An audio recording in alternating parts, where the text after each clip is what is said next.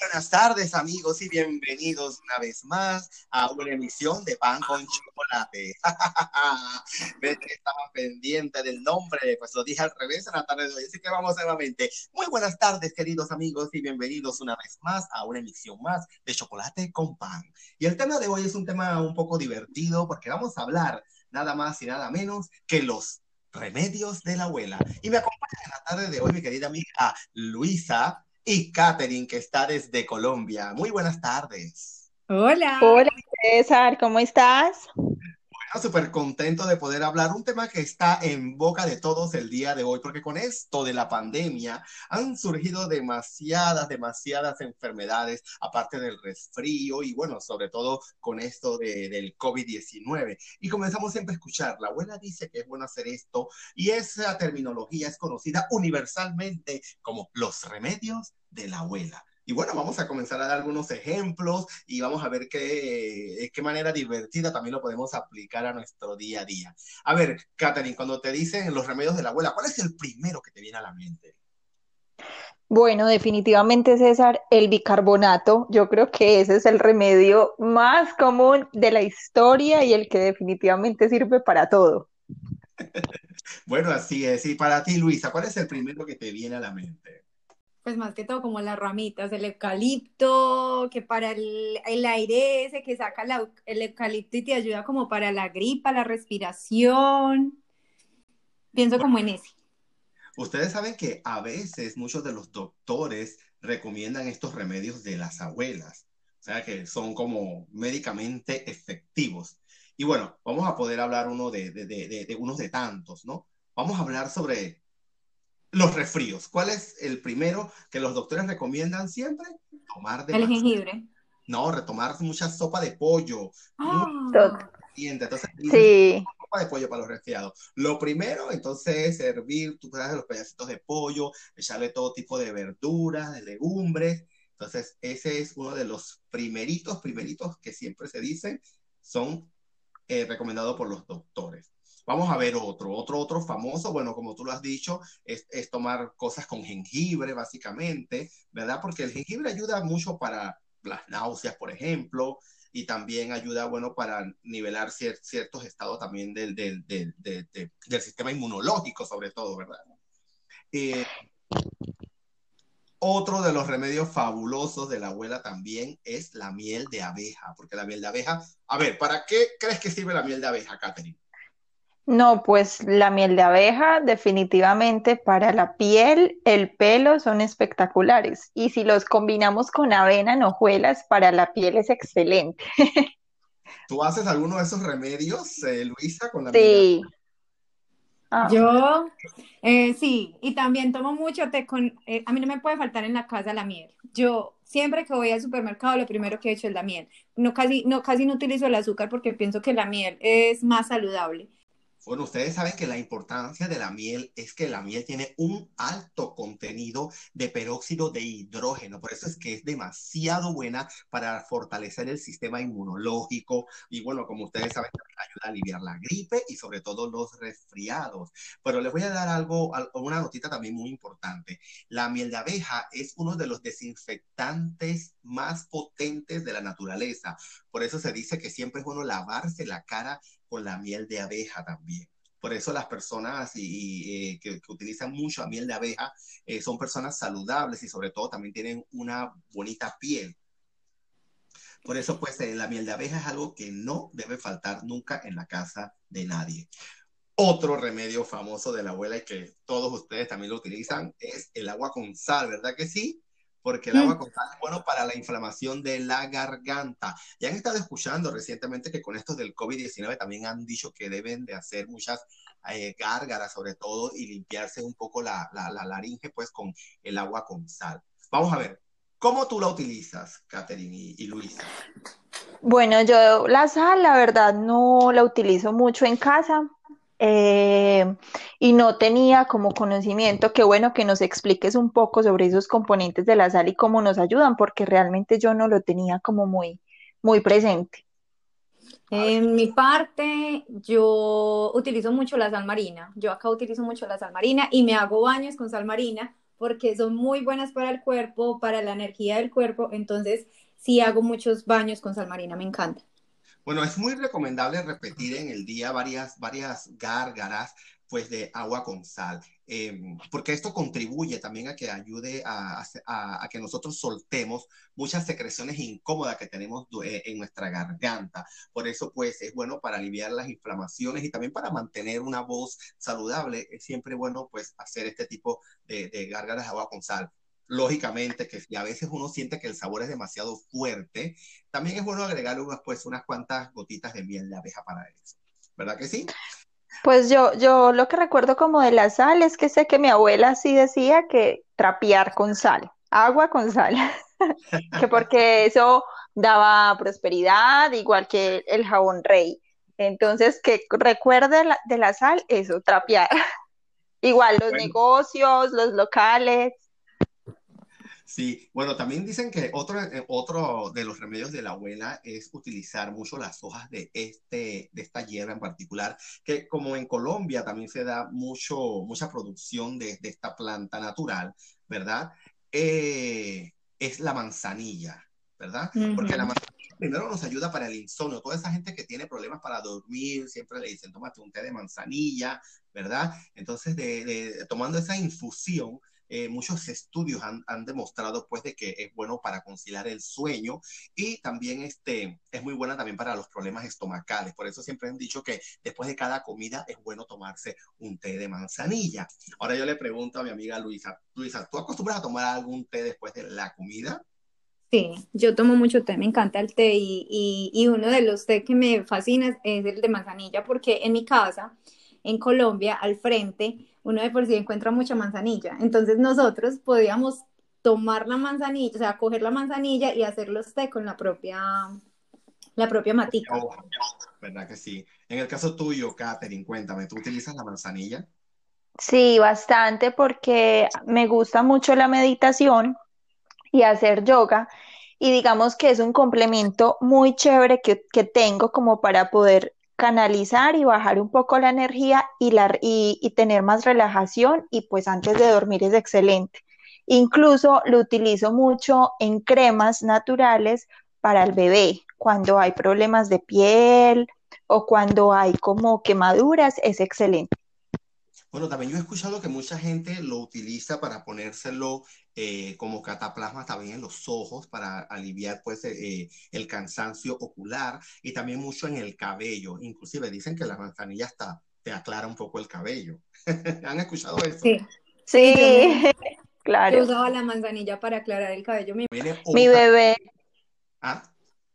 Mi bebé, por ejemplo, desde que nació siempre lo he bañado con champú de manzanilla. Bueno, imagínate, va a tener el pelo rubiecito. bueno, mira, otro de los remedios de la abuela, y no sé si ustedes lo han visto, a lo mejor cuando estaban más jóvenes, que los muchachos se peleaban en el colegio y, venían pues a la casa con grandes moretones. La abuela no decía, pónganle un pedazo de carne. el pedazo de carne, decían las abuelas, que era muy bueno para la desinflamación de los golpes, especialmente cuando te hacían estos morados en los ojos, o por peleas, o por algún accidente siempre era bueno, pues la abuela decía, pongan un pedazo de carne para bajar la hinchazón. Inclusive también en alguna de las cortaduras, cuando uno se cortaba, por ejemplo, aquí abajo de la, de la, en la quijada, o los codos, o las rodillas, no sé si ustedes alguna vez le aplicaron café también para evitar pues el sangrado y para que cicatrizara mucho más rápido. ¿Han escuchado eso? Sí, el café definitivamente, la carne sí lo he escuchado y sé que mi mamá lo hacía, pero yo nunca lo he aplicado en mi caso con mi hijo pero el café sí es excelente para el tema de la circulación cuando hay mucha sangre. Eso lo he aplicado yo acá cuando trabajaba en un restaurante, me cortaba mucho, pues no estaba acostumbrada, estaba aprendiendo apenas con el cuchillo, me cortaba mucho y el, y el chef siempre me colocaba café. Y adicional a eso, no sé si has escuchado, pero no solo el café, sino la panela. La, la panela reconstruye. Sí, eso, eso, eso, esos remedios, eh, yo recuerdo que sí los utilizó mi abuela y mí, eh, por ejemplo, las cortaduras. Yo cuando estuve chico me, me, me, caí, me golpeé aquí bajo la quijada y con café, pues este, me, me pararon el sangrado y cicatrizó de bastante, y bastante rápido. Eh, otro de los remedios de la abuela que nunca faltan, por lo menos en casa, es aplicar hielo para el dolor de cabeza. ¿Se han aplicado hielo en su cabeza cuando tienen dolor de cabeza o migraña? No, nunca. ¿Nunca? Bueno, no, no sabía.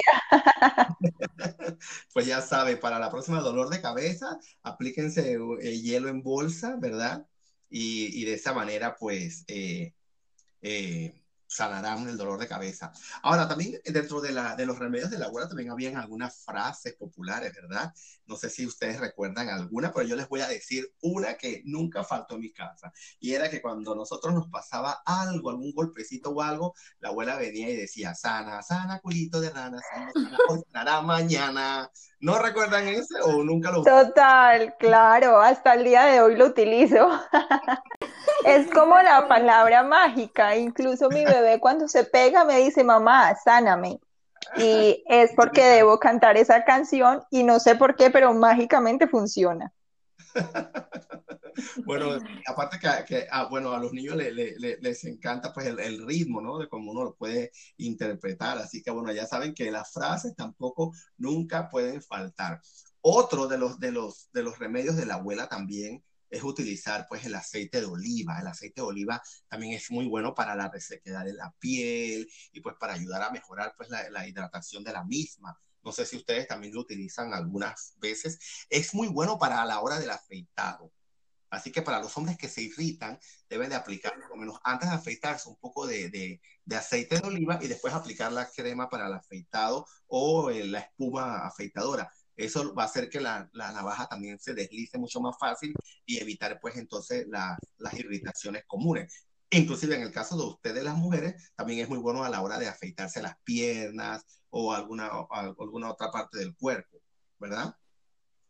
Sí, incluso para mm, el cabello es súper bueno si se combina con otros eh, productos naturales eh, para el brillo. Ahora, ustedes no sé cómo la conocen, pero acá en Estados Unidos la gente habla mucho de la aloe vera, en algunos de nuestros países lo escuchamos pues como la sábila, ¿verdad? Sí. ¿Saben algún remedio de la sábila? Porque yo les voy a hablar un poquito sobre ese. A ver, pero quiero escuchar sus comentarios primero. Eh, para mí, para el cabello, yo utilizo sábila para el cabello y también eh, la sábila es muy buena para el estómago, para la piel. Tengo pues el conocimiento como tal que es, sanadora. Por supuesto que sí. Eh, una de las ventajas de la, de la aloe vera o de la sábila es que es muy buena para, para, la, para, la, para las capas de la piel, porque sana cualquier tipo de, de, de cortadura o de cualquier erosión que tenga la piel. Es muy bueno pues para evitar también el envejecimiento, hace crecer el cabello. Y el aloe vera pues tiene muchas, pero muchas características. Pero aparte de, de, esas características, ¿verdad? Las abuelas eh, le tienen mucho respeto a, la aloe vera. Y primero porque es conocida como la, la planta sagrada. ¿Ustedes tienen idea por qué se llama la planta no. sagrada? Pues yo no tengo ni idea, pero algo que sí me acuerdo en este momento es que cuando yo trabajé en Colombia, trabajé con la parte social, yo tenía que trabajar en la calle y caminaba demasiado y había unos soles impresionantes y me quemé una vez la cara, pero roja y unos arpullidos en un momentico y llegué a una casa y una viejita, ella muy bella, dijo, ven, yo tengo sábila, te voy a echar sábila para esas quemaduras que tienes en la cara, estás muy roja y mañana vas a amanecer mal, ven para acá. Y me eché la sábila, puedes creer que en que en 20, 30 minutos yo tenía mi cara perfecta.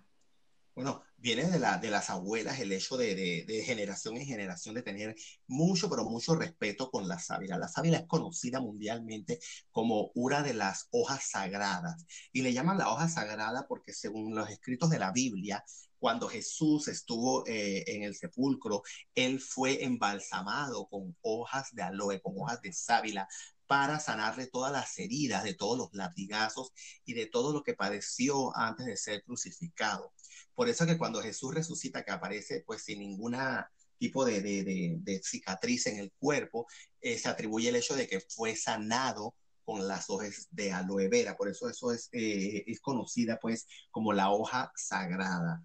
Eh, y también, bueno, tiene entonces su relevancia histórica, porque mucha gente se pregunta por qué los pueblos antiguos se conquistaban los territorios Mucha gente no lo sabe, pero los territorios en la antigüedad eran conquistados según la cantidad de sábila que tenían aquellas plantaciones. Entonces era una, una muy en el, en Imperio Romano se daba mucho esto, de donde se cultivaban la sábila, pues ellos trataban de conquistar esos territorios por la importancia que tenía la hoja. Eh, tanto es así que si eh, las abuelas en el día de hoy algunas dicen, ok, coloca una sábila en la entrada de la puerta de tu casa para evitar las malas energías, ¿verdad? O colócala en la parte trasera donde la gente no lo vea porque eso ayuda a aumentar eh, tu riqueza, tu trabajo, eh, fortalece tus finanzas, sobre todo. Mucha gente lo utiliza también en las entradas de los negocios, pero si se dan cuenta, pues eh, la, la sábila va relacionada pues con la prosperidad. Entonces, mucha gente pues la tiene en su casa, eh, como elemento decorativo, pero también dentro del elemento decorativo está pues esa creencia que las abuelas nos pudieron haber inculcado. No sé si ustedes tienen alguna otra planta en casa o han escuchado de alguna otra planta que, las abuelas de generación en generación nos hayan transmitido. Eh, no sé, Catherine. No, pues definitivamente la de la sábila yo creo que es como de las más reconocidas que las abuelas siempre tenían detrás de la puerta, colgada en una esquina o en la entrada, como tú dices. Eh, yo creo que no la tengo, pero chévere, hay que tenerla, hay que traerla, además porque sí es, es un elemento que se utiliza mucho, que uno debería utilizar muchísimo más para, para, para regenerar los tejidos de la piel y más uno con hijos que ellos mantienen con sus heridas a flor de piel, pues es un excelente es un excelente, es un excelente producto en casa. Bueno, hay otro producto que tampoco nunca falta en la casa de ninguno de nosotros, ¿verdad? Y es el limón. Dime, Luisa, la experiencia por algún remedio de la abuela con el limón. pues eh, las aromáticas, aromáticas con limón y, y con la miel son muy importantes. Ah, el limón o tengo, sí, el limón se le echa miel y se le echa creo que con cebolla. Sí, también.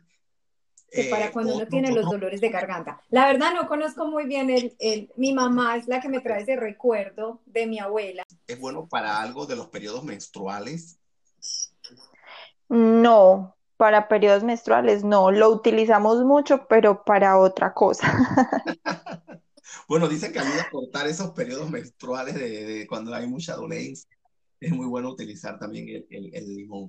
Otra de las cosas, tú como madre, no sé si lo sabes, es que también tomar mucho del alcohol que no tiene cerveza es muy bueno también para producir eh, más la leche materna, ¿verdad? ¿Sabías eso?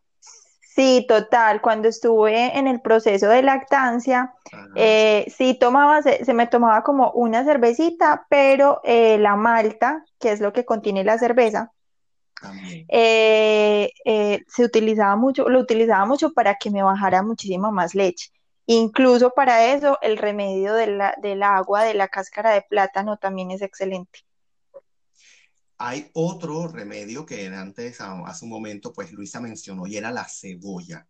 No sé si ustedes tienen algún remedio de la abuela relacionado aparte para la, eh, con miel para la garganta, otro uso de la cebolla que la abuela le dé para la tos definitivamente yo lo que hago es que rayo la cebolla y el zumo que le saco como esa ralladura eh, la combino con la miel y una cucharada. Y es como, no sé, como, como un efecto milagroso total, la tos se te va o una laringitis porque desinfecta de una manera impresionante, entonces es casi que inmediato.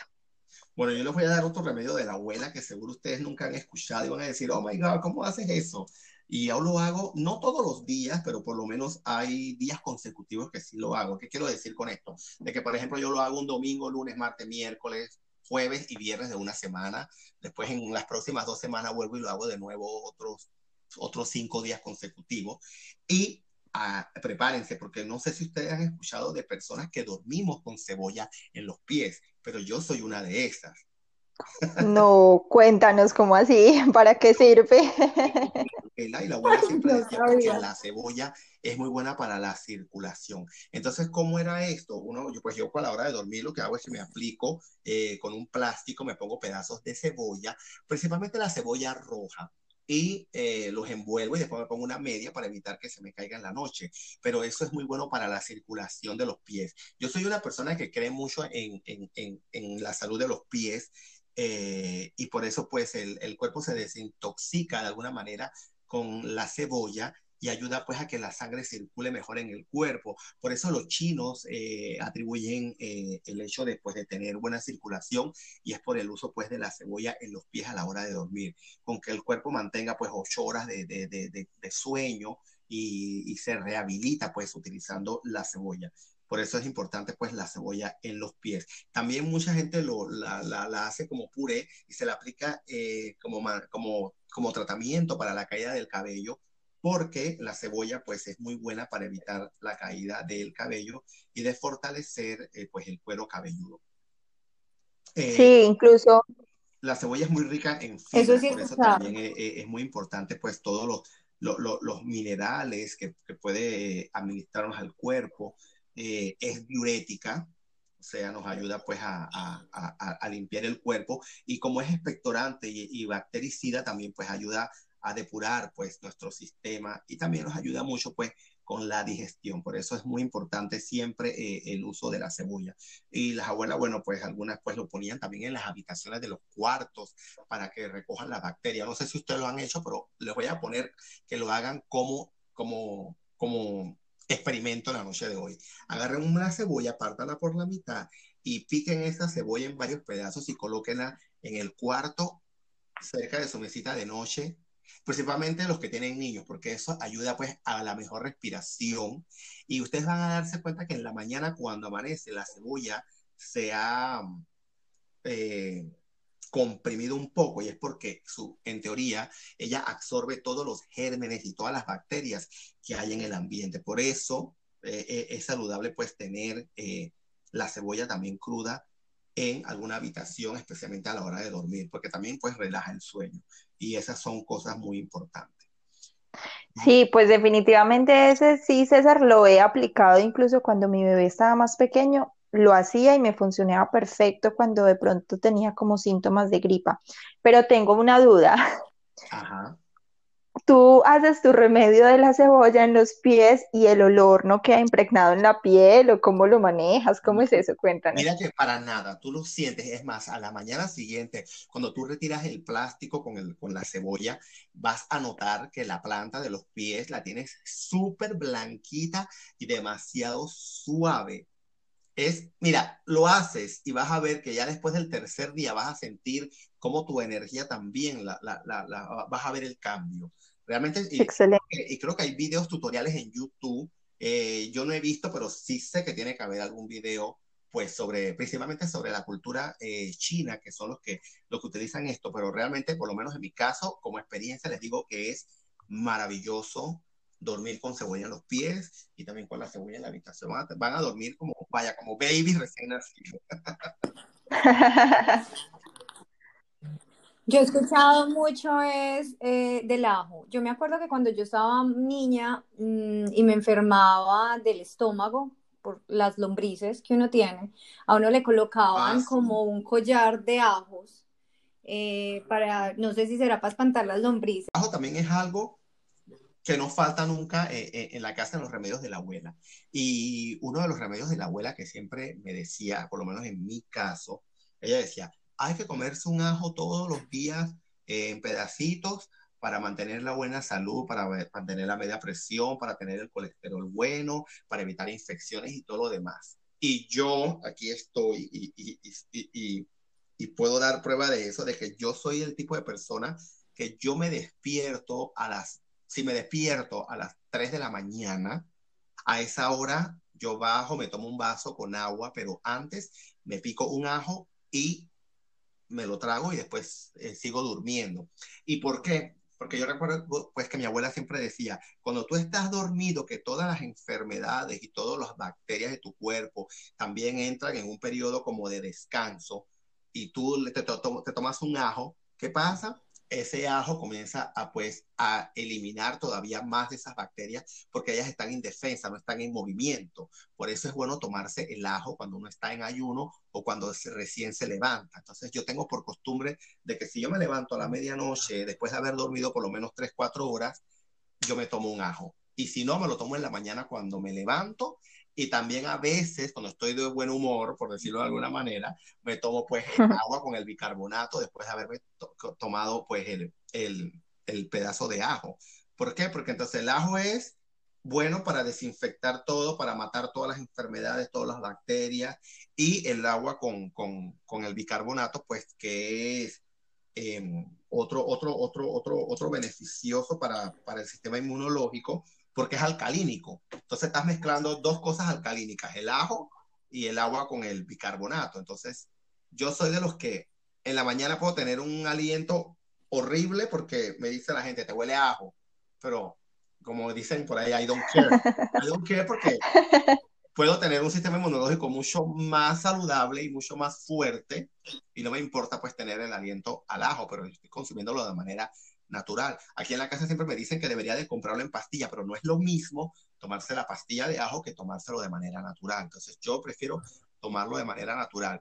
Y siempre pues me tomo, cada vez que voy a tomar té, por lo general trato de, picar pedacitos de ajo y tragármelos y después tomarme el té, ya sea el, té verde, sea el té de, de jengibre o sea el té de, de, cualquiera que esté tomando, ¿no? Pero yo soy muy, muy, muy creyente pues del té de jengibre y lo mezclo con menta, eh, y con, con, cualquier otra hierba que tenga al alcance en aquel momento, ¿no? Sí, pues por ejemplo acá en, en la casa implementamos un, por así decirlo, remedio y es que cogemos apio, limón, perdón, apio no, ajo, limón y jengibre. Y hacemos como una mezcla, lo licuamos, lo hervimos un rato y esa mezcla la metemos a la nevera y todos los días en ayunas nos tomamos ese, como ese batido. Sabe horrible, claramente, pero el cambio que se siente en el cuerpo es impresionante porque sube las defensas y la energía, o sea, uno todo el día, si de pronto una persona sufre como de cansancio, como de sueño, como agotamiento, es excelente porque mm, trabaja mucho la circulación, entonces uno en el día pues que a nosotros nos pasaba mucho en casa, a mi esposo y a mí, nos em, empezamos a ver como el cambio y ya no nos da sueño, mantenemos activos, mantenemos como más alertas, la piel cambia, incluso sirve para quemar grasa, la circulación, no, mejor dicho, es súper, súper bueno. Bueno, también las abuelas siempre decían que según la, el, el, color de las frutas o de los vegetales eh, o las legumbres, eso también te, eh, te, sanaba de manera positiva a tu cuerpo. Y uno de esos es el, el, rojo, ¿no? Entonces el rojo está en el tomate principalmente y también en algunas manzanas, la manzana roja. Entonces no sé si ustedes le han dicho el caso de que las abuelas decían, ok, toma todos los colores rojos, son para todas esas partes, el corazón, la sangre, etcétera, etcétera, etcétera. Entonces, vemos que el, tomate es algo que también las abuelas utilizaban mucho. Primero porque el tomate contiene mucha vitamina A y que ayuda pues para la visión y también ayuda pues para evitar el envejecimiento. Yo recuerdo que mi abuela decía, si comes tomate todos los días nunca vas a envejecer porque es un, buen antioxidante y, y, pues tiene mucha vitamina A, tiene mucha vitamina K, hierro, potasio. No sé en el caso de ustedes si tienen fe en el tomate o en algún producto que sea rojo como la manzana, pues yo la verdad tengo fe en el tomate, en la comida. en Colombia todo el guiso que uno hace para la sopa, para cualquier comida como tal, es acompañada con tomate, cebolla. No, esos tres son básicos en la cocina. Si no hay eso, no se puede hacer almuerzo. no. No hay sabor. Bueno, no sé si han escuchado también que las abuelas también decían que la guanábana era buena para evitar el cáncer o también como... Es buena para evitar el cáncer. Eh, y no solamente eso, sino para pues, limpiar la piel tengo también. Muchas primas mujeres, cuando les daban los cólicos menstruales, la abuela siempre decía también, oye, a tomar té de perejil, a tomar agua de perejil. Entonces ella hacía, hervía el perejil y hacía una olla de perejil hervido, después lo colaba, entonces ese era el agua que daba durante todos esos días para evitar esos cólicos menstruales que siempre tenía mis primas. Y también nos daba a nosotros, nos decía, ustedes tienen que tomar esto porque eso también es bueno para la salud del corazón. El agua de perejil, el té de perejil. Entonces siempre era como que el perejil era algo que no faltaba también en la casa. Y es algo de, de, de, las de las cosas que se puede utilizar para la hora de hacer el té verde o el famoso jugo verde, como el que hacía Katherine, ¿verdad? Sí, total, sí, es muy bueno. Yo lo mezclo con apio para, y con pepino para los jugos verdes y lo uso mucho en el arroz. Y eso es muy bueno. No, y sabes algo que el, eh, una de las cosas que me viene también a la cabeza es eh, lo que hoy en día todo el mundo quiere tomar y es el colágeno, eh, que muy costoso porque en algunos productos es supremamente costoso y el colágeno simple y sencillamente lo encuentras en, el, en la gelatina sin sabor. Le echas, tomas algún líquido, cualquier jugo que hagas o lo que sea y le echas gelatina sin sabor y ahí está el colágeno. Ah, yo una pregunta. y vamos a ver quién de las dos tiene la respuesta. Eh, bueno, hablando de la gelatina, porque la gelatina es lo primero que le ponen a toda la gente cuando está en el hospital enfermo, le están rehabilitando, le dicen, coma gelatina, coma gelatina. Y la gelatina, bueno, es rica en colágeno. Pero ustedes saben de dónde previene la gelatina o de dónde se hace la gelatina. Eh, no, no, no sabemos. Sí, porque la gelatina viene hueso la gelatina viene de los huesos hervidos o también de las, de las pezuñas, por así decirlo, de algunos animales, de los tendones, todas esas vísceras que salen de la, de la vaca y, del y de los puercos, todo eso es lo que se utiliza pues para hacer la gelatina. Entonces, a veces mucha gente no lo sabe. Yo cuando una vez se lo comenté a una amiga me dice, ah, yo no voy a comer gelatina nunca más.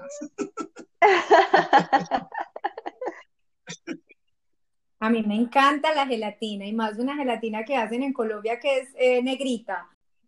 Pero mira cómo el poder que tiene eso que reconstruye. Cuando a ti te dicen en el hospital que debes de tomar gelatina, debes comer, consumir gelatina cuando sales de una cirugía, es por lo mismo, porque contiene mucho colágeno y él reconstruye. También las le han dicho que también coman helado. No. bueno, pero las abuelas decían que, que, los helados también eran muy buenos para después de, la, de, de, tomar alcohol, de las borracheras, que como le llamamos nosotros, o de el hangover, como, lo conocemos acá en Estados Unidos, siempre decía, mi hijo, come helado, come helado. ¿Y qué, qué tiene el helado? principalmente porque el helado, eh, como es bien frío, pues eh, también reduce un poco la dilatación de los vasos sanguíneos. Entonces, bueno, por eso también entonces es, es, es, es bueno principalmente también porque, vamos a suponer, usted ha escuchado también que cuando la persona toma mucho alcohol o ingiere muchas bebidas alcohólicas y se corta, ¿verdad? ¿Qué pasa? Pierde mucha sangre. Es porque entonces están, todos los vasos están muy, están muy dilatados. Entonces, pues el helado, el frío, pues ayuda pues a cerrar esa dilatación. Por eso es muy bueno, pues las abuelas decían, toma helado, toma el frío.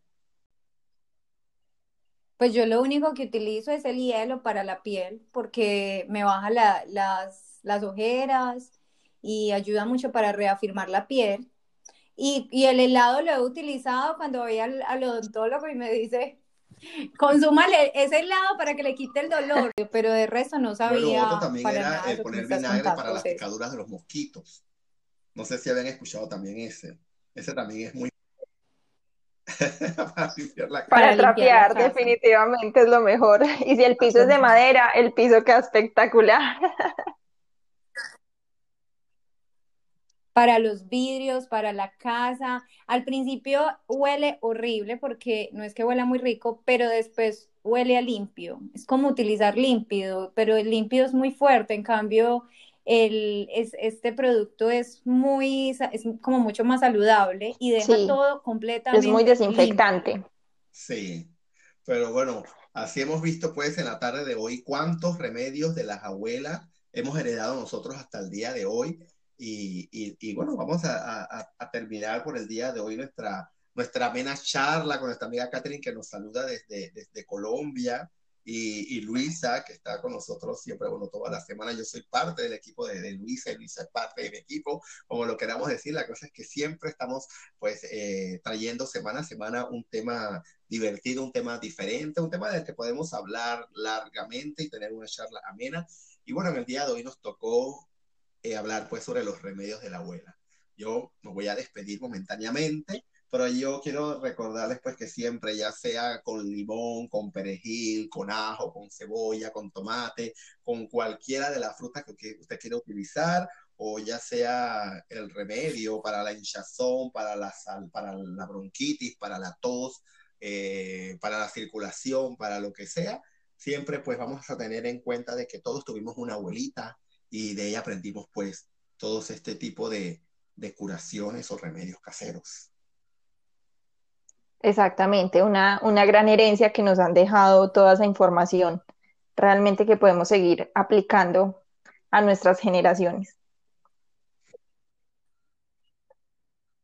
Total, y es algo que va pasando de los abuelos a los padres, de los padres a nosotros. Y... Claro que sí. Que todos los que nos escuchen también pues tengan su, su, versión de, de, cómo son sus remedios, según su país, según su, su, cultura. Y su cultura, exactamente. Exacto.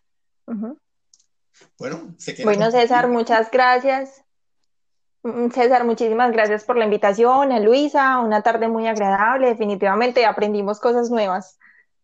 Yo también me despido. Esperemos tenerte nuevamente acá, Kate. Y bueno, sí, César, a todos los que nos, nos veremos pronto. La próxima semana volveremos con otro tema interesante aquí en este podcast Chocolate con Pan. Hasta la próxima.